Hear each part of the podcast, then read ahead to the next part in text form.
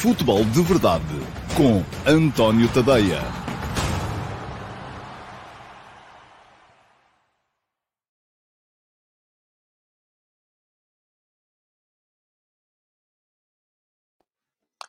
Olá, muito bom dia a todos e sejam muito bem-vindos então à edição número 698 do Futebol de Verdade. Isto agora é sempre a hora, já viram? Porque é acabar o jogo e uh, sair ali de frente do televisor e vir aqui para a frente do computador para vos falar do Campeonato do Mundo de uh, Futebol. Temos mais uma jornada para um, rever aqui hoje no Futebol de Verdade e vamos rever aqui a jornada, enfim, não é a jornada completa, já vos falei aqui ontem ao uh, meio-dia da, da, derrota da Argentina contra a Arábia Saudita por 2 a 1, a primeira grande surpresa deste Campeonato do Mundo.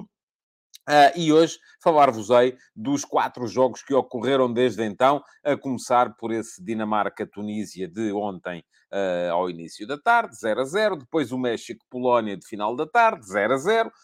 Um, falarei também do uh, Croácia-Marrocos, 2 de manhã, 0 a 0. Portanto, chegou o medo ao Campeonato do Mundo. Esta é a questão que tem que ser aqui tida em conta. E três dos quatro jogos que passaram por nós desde o final do futebol de verdade de ontem até ao início do futebol de verdade de hoje, acabaram de 0 a 0. Aquilo que só houve golos mesmo no França-Austrália, a França a ganhar por 4 a 1 e a fazer, do meu ponto de vista, uma exibição positiva uh, no aspecto uh, ofensivo, pelo menos. É verdade que a Austrália fez um gol, podia ter feito outro, uh, e portanto ficam aí algumas dúvidas relativamente àquilo que pode ser defensivamente esta equipa da França. E conhecendo mais ou menos como conheço o Didier Deschamps, a esta hora já o homem deve estar a pensar que aquilo falhar defensivamente é que não pode ser, portanto vai ser preciso mudar ali algumas dinâmicas e é pena, porque esta equipa da França, enfim, tal como a Argentina, com quatro homens muito na frente, mas a jogarem de maneira muito diferente daquilo que jogaram os uh, homens da Argentina. Mais velocidade, mais mobilidade, mais capacidade para assumir o jogo nas entrelinhas, mais uh, capacidade de, como dizem os franceses, débordement, um, isto é, de ir para cima no um contra um e de uh, superar os adversários. E não me parece de todo, enfim, já sei, mas não me parece de todo que esta equipa da Austrália seja assim tão pior do que a equipa da Arábia Saudita. Portanto, Uh, já sei que muita gente vai uh, começar a dizer, enfim, e tal, a Austrália era muito fraca, mas, enfim, a Austrália e a Arábia Saudita são equipas sensivelmente do mesmo nível. Aliás, até se formos olhar para o passado recente, a Austrália será uma equipa ligeiramente até superior àquilo que é esta equipa da Arábia Saudita. Primeira coisa, aqui, no futebol de verdade, já sabem como é, ainda não estão contabilizados os resultados uh, de hoje. Isto é, não sei se alguém acertou, não tive por acaso tempo de ir ver uh, se alguém acertou uh, no jogo de hoje. Deixem-me cá ver, posso ver isto aqui num instante. Um, ok, o jogo de Marrocos, uh, 14% dos participantes tinham previsto o empate e uh, houve 1%, portanto terá havido 3, 4 não consigo aqui perceber uh, quem foram ainda, porque só depois, quando for contabilizado, que acertaram no 0 a 0 entre Marrocos e a Croácia. Eu não acertei. Tinha posto Marrocos a ganhar por 1 a 0. Estava a apostar aqui também numa pequena surpresa, não falhei por muito, mas somei 0 pontos. Ora, muito bem, como é que está então a classificação do nosso concurso de prognósticos? E volto a dizer-vos, quem quiser entrar ainda pode, podem entrar até à final. Uh, se bem que depois já não conseguirão certamente fazer muitos pontos para superar aqueles que já vêm. E há aqui malta que vai muito bem lançada. Como é que isto ia ao final do dia de ontem? Primeiro, Filipe Freire, 15 pontos e meio. Notável o concurso que está a ser feito pelo Filipe Freire.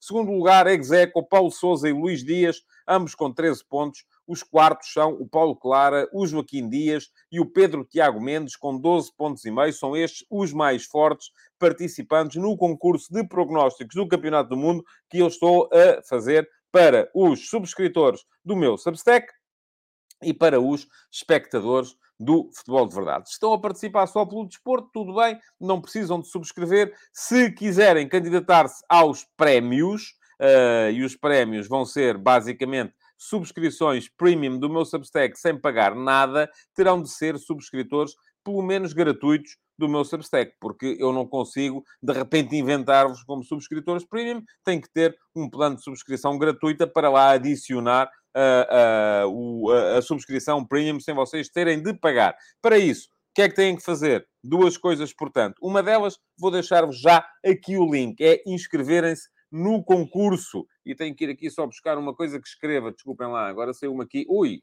a geneira. Desculpem lá. Já está.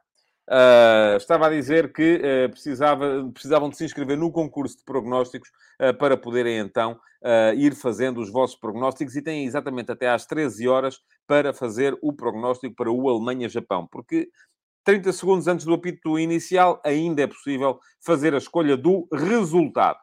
Um, a outra coisa que têm que fazer para receber os prémios, então, é subscrever o meu Substack e fica aqui também o link uh, para uh, poderem fazê-lo. Uh, nem que seja, já vos digo, com a tal subscrição gratuita. Ontem fiz aqui um apelo, subscrevam para receberem os produtos que eu vou lançando todos os dias a propósito do Campeonato do Mundo. Façam nem que seja a subscrição gratuita. Gostava muito, embora seja um objetivo, do meu ponto de vista, quase que inatingível, de chegar aos 4.500 subscritores gratuitos até ao, ao dia da final. Mas pronto, Vamos entrar então, uh, se vocês lá forem, se trouxerem os vossos amigos, uh, pode ser que seja possível. Antes de entrarmos na pergunta na MUS de hoje, deixem-me olhar para os vossos comentários, para os primeiros comentários, e vou substituir aqui quem viu a classificação viu, quem não viu eh, pode voltar atrás para ver. Vou substituir a classificação pelo ticker do endereço do meu Substack, é tadeia.substack.com. Já ficou o link lá atrás na emissão gravada. Quem não quiser esperar eh, que o link seja colocado, pode no final do programa dar um salto a este endereço. Vamos então olhar para os vossos comentários. Uh, que marcam este início de programa. Pergunta-me aqui o Filipe Carvalhal se eu também fiquei desiludido com a equipa de Marrocos, uh, porque tem jogadores para mais. Estava ainda assim gostei mais de Marrocos do que da Croácia. Uh, Marrocos ainda, ainda enfim, um, as duas equipas em sistemas muito, muito semelhantes. Eu vou falar do jogo um bocadinho mais à frente, mas Uh, apesar de estar colocada mais atrás, e se calhar por isso a equipa de Marrocos a, a, ter um futebol mais para a frente. A Croácia, como jogava mais à frente, basicamente fez futebol para trás. E isto acabou por ser uh, uma, uma desilusão também. Uh, o Bruno Almeida vem-me dizer que só fui eu que achei que a França não fez nada de especial e que tem várias falhas na recuperação defensiva. A Austrália é muito fraca. Vamos ver. Uh, eu não desgostei nada da França. Fez aquilo que tinha que fazer. Ganhou 4 a 1. É, mais não era preciso. Portanto, uh, uh, volto a dizer aquilo que digo muitas vezes: só se pode ganhar ao adversário que temos à nossa frente. O adversário que a França tinha à frente ontem era a Austrália. É verdade que se deu à Austrália a possibilidade de fazer algumas coisas. Não acho de todo que a Austrália seja muito fraca. Um, acho que a França foi forte, sobretudo do ponto de vista ofensivo. Diz o João Morgado Ferreira, durante os primeiros 25 minutos, pensei que a Austrália fosse surpreender, mas o gás acabou rápido. É verdade Uh, sim, senhores, foi um bocado isso que aconteceu. Uh, diz aqui o Josias Martin Cardoso. Muito curioso para ver esta Alemanha, também eu. Eu gosto sempre de ver a Alemanha nestes campeonatos, acho que é sempre uma equipa forte. Se entram demolidores como no Brasil ou a titubear como na Rússia. A defesa parece mais fraca, mas no meio campo para a frente, fortíssimos. Não há Leroy Sané uh, no jogo de hoje e aparentemente vai ser o Müller a jogar como ponta de lança. Mas isso, enfim, é capaz de não fazer assim muita diferença. Uh, creio que nem vi sequer se o 11 inicial já está aí. Uh, deixem cá ver, porque se calhar já há o 11 oficial e eu estou para aqui a deitar-me a adivinhar. Uh, deixem cá ver, já há o 11 oficial, afinal não, afinal joga o Kai Havertz e era isso que se dizia que não ia acontecer, mas muita curiosidade para ver então o uh, Jamal Musiala, um dos jogadores que mais prometem neste campeonato. E lá estão sempre as quatro unidades ofensivas: uh, Müller, Musiala, Havertz e uh, Gnabry, uh, muito fortes, mas muita curiosidade também para ver a equipa do Japão. E uh, a notícia é que não joga de início Morita, o médio do Sporting, não está no 11 inicial. A dupla de meio-campo do Japão vai ser formada por Endo e uh, por uh, Tanaka, o médio do Fortuna Düsseldorf. Portanto, é daqui a bocado, uma da tarde, ainda vamos sair daqui a tempo para uh, poder naturalmente um, ehm, ver o jogo.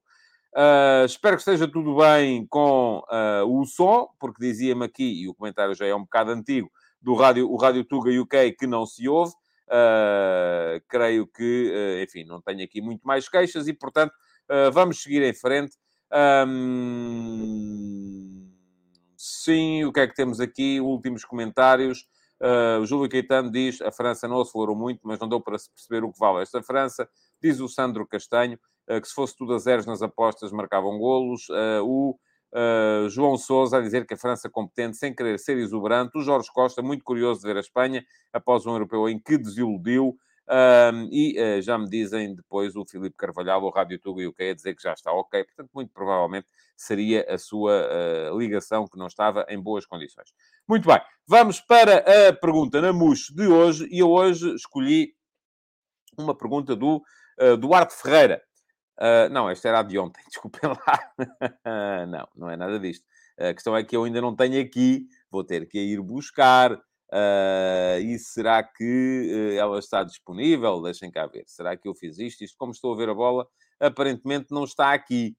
Uh, vou ter que. Dê-me só um instante. Isto vai demorar um bocadinho, mas é capaz de ser possível ainda fazer. Agora não vai ser, é absolutamente fácil.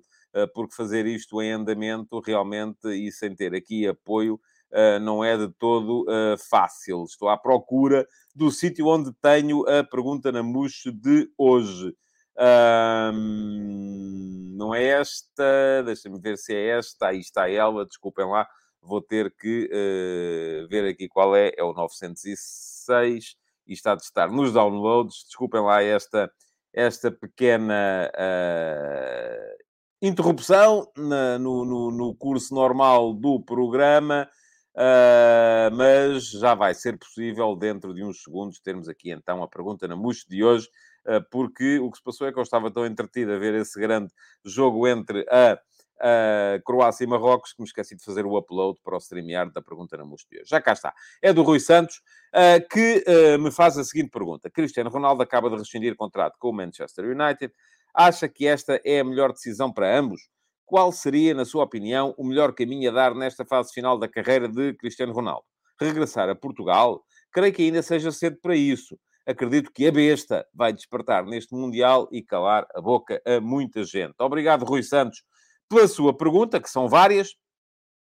Uh...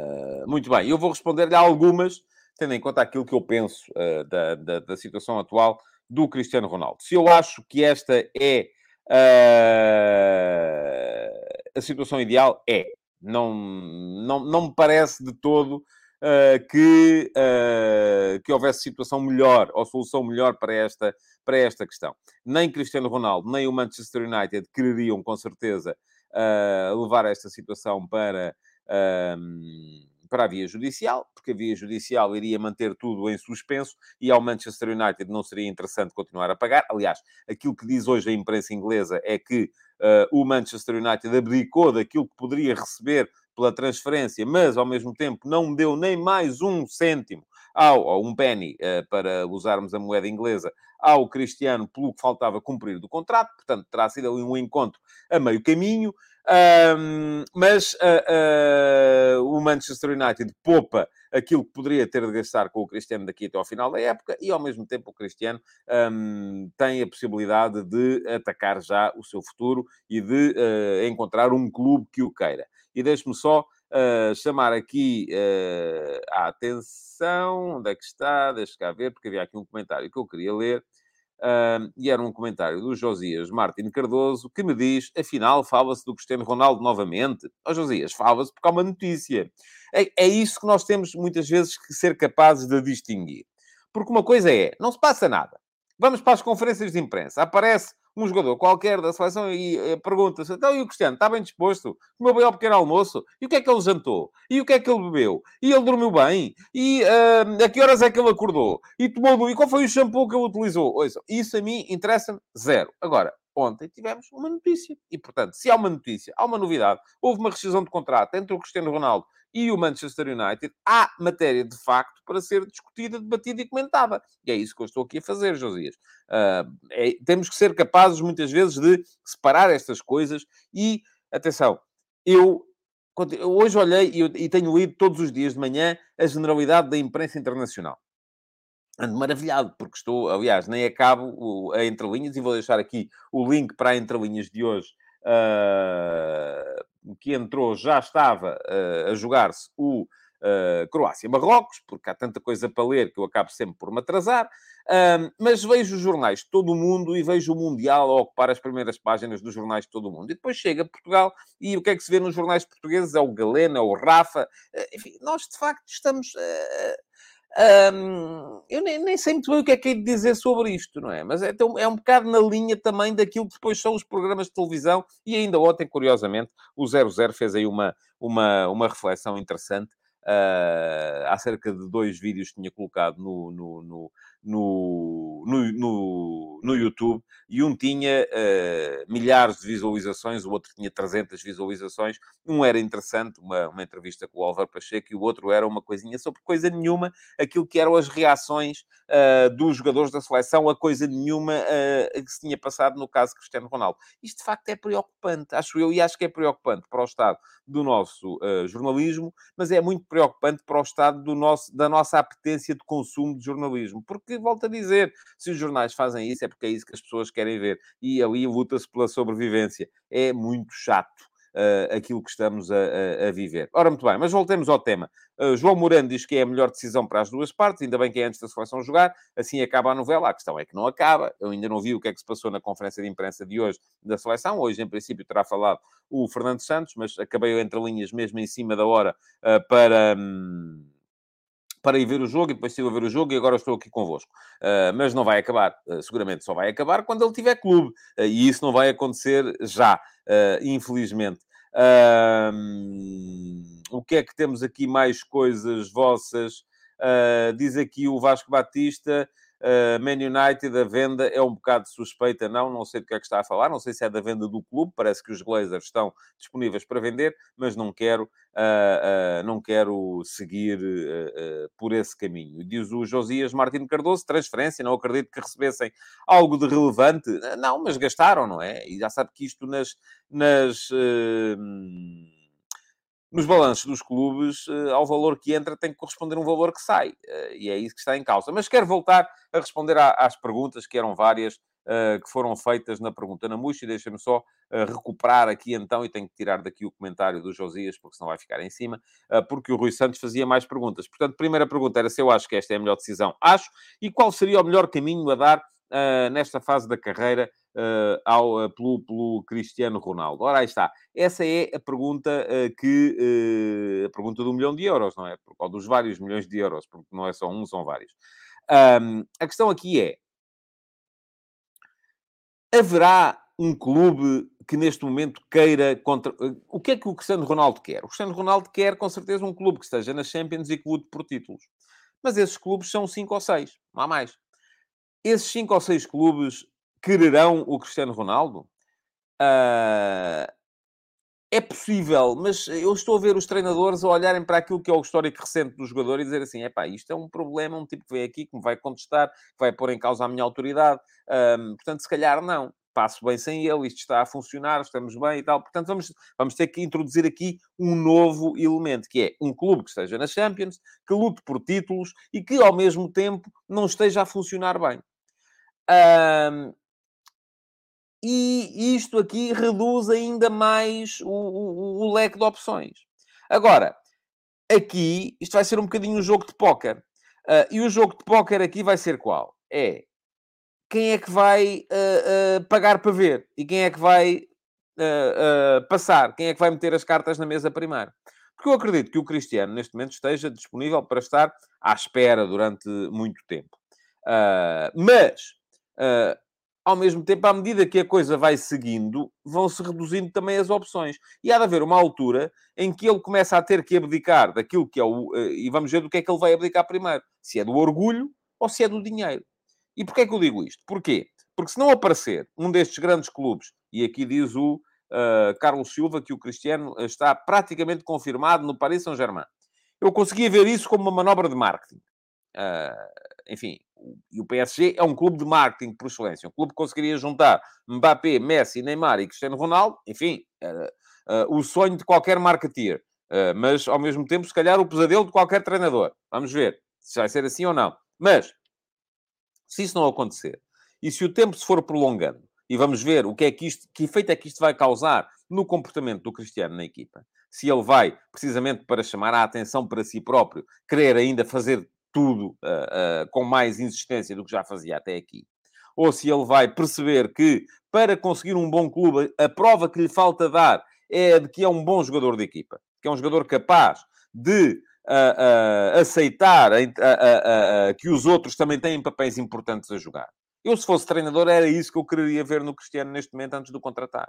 É um jogador que seja capaz de, no plano coletivo, submeter as suas, uh, uh, uh, os seus interesses pessoais àquilo que são os interesses da equipa. Vamos ver se ele vai ser capaz de fazer isso, ou se, pelo contrário, vai, vai estar ali a querer fazer ele tudo para poder brilhar e poder justificar a contratação por um grande clube. Se esse grande clube não aparecer nos tempos mais próximos, que é que vai acontecer? O Cristiano começa a ver que, enfim, começa a faltar tempo. Uh, porque vai, ter que ter, vai querer ter clube no início do ano. E se vai querer ter clube no início do ano, uh, de alguma coisa ele vai ter que abdicar primeiro. E do que é que ele vai abdicar? Vai abdicar do orgulho? E se abdicar do orgulho, até pode aparecer no Newcastle, de que se falava ontem. Pode aparecer na Arábia Saudita, uh, onde o dinheiro não lhe faltará. Uh, portanto, se eu preferir o orgulho ao dinheiro, vai ser isso. Uh, se eu preferir o dinheiro ao orgulho, vai ser isso, aliás. Uh, por outro lado, se ele preferir o orgulho e manter o orgulho e até quiser abdicar de algum dinheiro, então aí se calhar pode ir jogar para um Nápoles, porque já se sabe que há uma excelente relação entre o, o, o, treinador do Nápoles e o Cristiano Ronaldo. poderá até eventualmente vir para Portugal embora eu acredite muito pouco nessa, nessa possibilidade. Uh, vamos a ver, vamos a ver o que é que vai acontecer. Vai ser tema e por isso vai, ser, vai continuar a ser tema nos tempos mais próximos. Mas é como diz aqui o João Morgado Ferreira: vamos lá ao Mundial, vamos a isso, porque há quatro jogos para, uh, para discutir aqui. O Paulo Neves dizia o Sporting, ó oh, Paulo, o Sporting, o Ruben Amorim não quer. Uh, e eu percebo, eu percebo que não queira.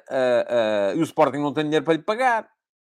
Uh, e o Cristiano Ronaldo, vindo para o Sporting, iria abdicar também, ao mesmo tempo, do orgulho e do dinheiro. Tinha que abdicar das duas coisas, porque é um clube que já não vai lutar pelo título este ano, e o Cristiano já não tem muito mais anos na carreira, uh, que já não está na Liga dos Campeões e que não tem dinheiro para lhe pagar. Portanto, ia ter que abdicar de tudo. Poderia ele fazer isso em nome do amor ao clube? Não sei, tenho muitas dúvidas. E aquilo que uh, é como diz aqui o Carlos Santana, mas ele vem para Portugal para tentar ganhar a taça da Liga, enfim, eventualmente Cristiano, Liga Europa, poderia o Sporting pensar nisso? Talvez, uh, uh, mas uh, vamos, vamos, vamos ver.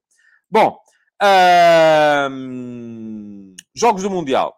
Ontem, tal como vos disse, o jogo da Argentina com a Arábia Saudita teve um condão negativo, do meu ponto de vista, que foi o de trazer o, o medo para o Campeonato do Mundo.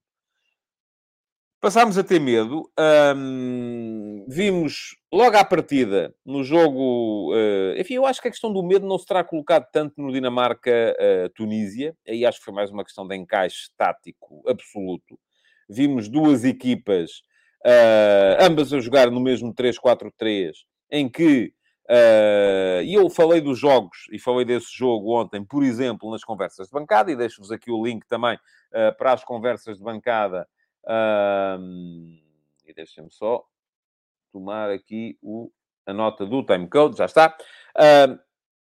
Dizendo isto precisamente, que foi um jogo de encaixe tático total e absoluto, poucas oportunidades, um, os dois, as duas equipas em 3-4-3, em que os três da frente da Dinamarca encaixavam nos três da frente, de, de trás da, da, da, Tunísia, os três da frente da Tunísia encaixavam nos três de trás da Dinamarca, o lateral chocava com o lateral e os, quatro, os dois médios de cada lado chocavam uns com os outros também, e portanto ali não havia muito mais a fazer. Havia ali um ou dois jogadores que poderiam eventualmente ser capazes de causar algum desequilíbrio, um deles o uh, uh, Christian Eriksen, mas acabou por não conseguir impor a sua qualidade e a sua criatividade ao jogo, portanto o jogo acabou naquilo, foi muita pai picareta, muito partir pedra e muito pouco futebol do meu ponto de vista. Já li por aí que foi um jogo maravilhoso, eu não achei, uh, não, não gostei, uh, francamente, acho que o 0 a 0 se encaixou ali bem, embora as duas equipas tenham tido, cada uma delas, uma excelente oportunidade uh, para, para marcar, uh, a da Tunísia negada pela defesa do Schmeichel, a da Dinamarca negada pelo poste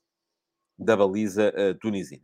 Depois, medo. Aí sim, já vi medo no uh, México-Polónia. vi um México que, à partida, poderia trazer para o jogo uh, condições. Eu, ouçam, podem continuar aí a comentar o Cristiano Ronaldo, mas eu não vou voltar ao tema. Uh, diz aqui o Tiago Caetano, nunca ouvi o Ruben Amorim dizer que não queria o Ronaldo. E o que é que você queria o quê? Que o Ruben Amorim viesse dizer que não queria? Matavam no, no minuto seguinte, não é? Obviamente isso é uma coisa que não se pode dizer. Vamos em frente. Uh, México e uh, uh, México e Polónia. O México trazia até uma equipa disposta num 4-3-3 que podia até trazer coisas boas. O Vega é um jogador interessante. O, meio-campo trazia uma proposta ofensiva, uma proposta de toque, uma proposta de uh, poder levar a bola para a frente, mas pouca uh, entrada dos laterais. E aquilo que se viu do outro lado foi uma equipa da Polónia uh, metida num colete de forças que, muito francamente, afastava toda a gente do Lewandowski. Parece que o Lewandowski tem uma classe à parte nesta equipa. Está ali o Lewandowski, não é? E depois estão os outros todos aqui deste lado. Não, assim não vão lá. Um, foi um esquema uh, tático complicado, o esquema tático da Polónia. Uh, porquê? Porque uh, aquilo era ao mesmo tempo um 4-4-2, mas era um 4-4-2 que se inclinava para um dos lados. Uh, porque o defesa direito vinha muitas vezes fazer terceiro central. Isso fazia com que o defesa esquerdo subisse mais, com que o médio direito viesse muitas vezes também. Deixem-me só porque isto são nomes polacos e eu não quero estar aqui a falhar, portanto tenho que ir aqui buscar o, o papel para, para lá chegar. Portanto, o Cash, uh, que é o único que não tem nome polaco no meio dessa gente toda, defesa direito, vinha muitas vezes para terceiro central. O Kaminski, médio direito, tinha que baixar para defesa direito. Isto fazia com que o uh, Zielinski, que devia ser o jogador que estava mais próximo uh, do Lewandowski, baixasse muitas vezes para fazer médio do lado direito e que tivesse que ser o Zalewski, o uh, médio esquerdo, a aproximar-se mais do Lewandowski, mas partindo sempre de muito longe. Isto quer dizer que a Polónia meteu sempre muito pouca gente na frente, nunca quis ganhar o jogo, podia ter-lhe saído a sorte grande uh, no, no penalti, uh, mas eu acho que foi justo que o Ochoa tivesse defendido, porque a Polónia não fez nada para ganhar aquele jogo. O 0 a 0 foi, uh, uma, foi um encaixe também perfeito para aquilo que foi esta, esta partida. E só para fechar a questão dos 0 a 0, vamos passar ainda pelo 0 a 0 de hoje, e deixem-me só olhar aqui também para os vossos uh, comentários. Diz o João Moreno, dois jogos que adormeci a ver, Polónia, México e Tunísia e Dinamarca. Uh, o Vasco Batista diz que o Alvarez é um grande médio, o Herrera muito experiente. O Lord Beta uh, partilha da minha incompreensão. O Milik no banco não entende, que acharia tão bem com o Leva na frente. Portanto, o que é que era suposto fazer?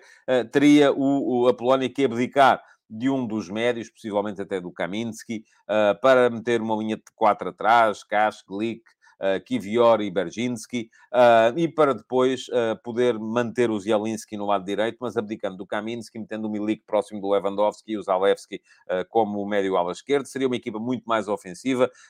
do outro lado, tivemos então um, um, um, México onde, enfim, o Lozano, o Vega na frente são propostas interessantes, mas não são jogadores que, que se tenham imposto muito ao, ao, ao jogo de, de, de ontem. Uh, muito bem. Uh, hoje de manhã tivemos então mais um 0 a 0, o terceiro 0 a 0 da competição, o quarto das últimas, o, o terceiro também nas últimas 24 horas, um, entre uma equipa da Croácia, em que eu só vi Modric, não vi mais nada. Era o Modric a ir à frente pressionar, era o Modric a vir atrás criar, a, a organizar, era o Modric a estar no meio a criar, enfim, não vi mais nada. Os laterais praticamente não passaram a linha de meio campo. Uh, dois médios constantemente oferecidos ao adversário, os dois médios centro, que estavam lá, não percebi muito bem para quê, só para equilibrar, equilibrar, equilibrar. Uh, e por isso mesmo, uma equipa da Croácia que me parece que uh, tem potencial para fazer muito mais. Não fez porque medo, mais uma vez, medo. Gostei mais da equipa de Marrocos. É verdade que Marrocos jogou mais atrás, comparativamente com a equipa da, da Croácia. Jogou Marrocos com uh, um 4-1-4-1, enfim, aquilo na prática poderia ser até um 4-3-3, mas era mais um 4-1-4-1, mas com dois laterais que aparecem muito na frente e que por isso mesmo a gente gosta de ver, não é? Que é quando os laterais cavalgam por ali afora e vão criar situações de superioridade numérica com os, uh, com os extremos. O Mazraoui e o Hakimi são dois jogadores que vale a pena ver. Uh, um, aquilo que, a, coordenação entre o Hakimi e o uh, Ziyech do lado direito pareceu-me sempre muito interessante. Acho que esta equipa de Marrocos uh, tem capacidade para crescer. Uh, e por isso mesmo uh, vamos ver até uh, o, o, Amrabat é um jogador que me parece interessante, sólido no meio campo. Gostei mais de ver Marrocos do que gostei de ver a Croácia, embora a Croácia tenha melhores jogadores. o que é que vocês têm para dizer? Diz o Paulo Neves que foi um jogo chato. Um, e uh, diz o Jorge Costa que o jogo desta manhã foi um atentado ao futebol, coitados dos espectadores que pagaram para ver aquela espécie de uh, jogo. O Carlos Santana pergunta se o Tarap não tem lugar nesta equipa marroquina. Não, Carlos, não tem. Mas o Tarap dificilmente tem lugar neste momento, seja onde for, uh, a jogar futebol. Já, já no ano passado uh, era aquilo que se via. Uh, não creio que, uh, que fosse um acrescento para esta equipa de, de, de Marrocos. Bom, uh, no meio disto tudo, só tivemos golos no França-Austrália de ontem e aquilo que eu me, mais me chamou a atenção antes de acabar, que já vamos com 30 minutos de programa e é preciso pô-lo no ar antes de depois ir ver o, o Alemanha-Japão. Aquilo que mais me chamou a atenção no jogo da França de ontem foi a capacidade que a França teve, mesmo tendo quatro unidades ofensivas que poucas vezes baixavam no campo o uh, Dembélé uh, a jogar na direita, o Mbappé a partir da esquerda, o Griezmann a jogar um bocadinho em todo o campo, o uh, Giroud, autor de dois golos no, no, no, na posição de ponta de lança, mas todos eles, e sobretudo depois da entrada do, do Mano Hernandez, que, que não começou o jogo, o, o Theo a equipa passou a ter também o Pavar, não se aventurou tanto no lado direito, mas até o Hernandes aventurou-se bastante do lado esquerdo, lá atrás a entrar, grande jogo do Rabiot. Parece-me que o Rabiot fez uma excelente partida no meio-campo da França e, portanto, uh, creio que, e é como diz aqui o, uh, o creio que é a Lara Cassote, não considera que ofensivamente o Theo Hernandes acrescenta muito mais do que o irmão Lucas, considero, e pronto, e já está. o Lucas não vai jogar mais, fez ruptura de ligamentos, não vai jogar mais neste campeonato e vamos ter até o Hernandes a jogar à partida daqui até, até a final. Mas gostei da França do ponto de vista ofensivo, porquê?